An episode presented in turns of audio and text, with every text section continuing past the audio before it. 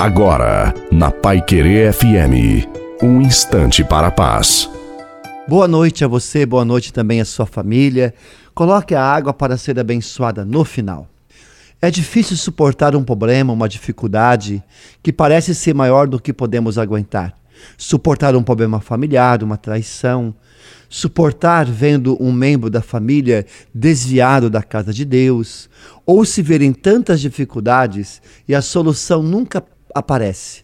É difícil suportar a dor da solidão, a dor de uma separação, da morte de alguém, de um ente querido, dos maus tratos sofridos, de querer e não poder, de sonhar e não alcançar, de lutar e não chegar lá.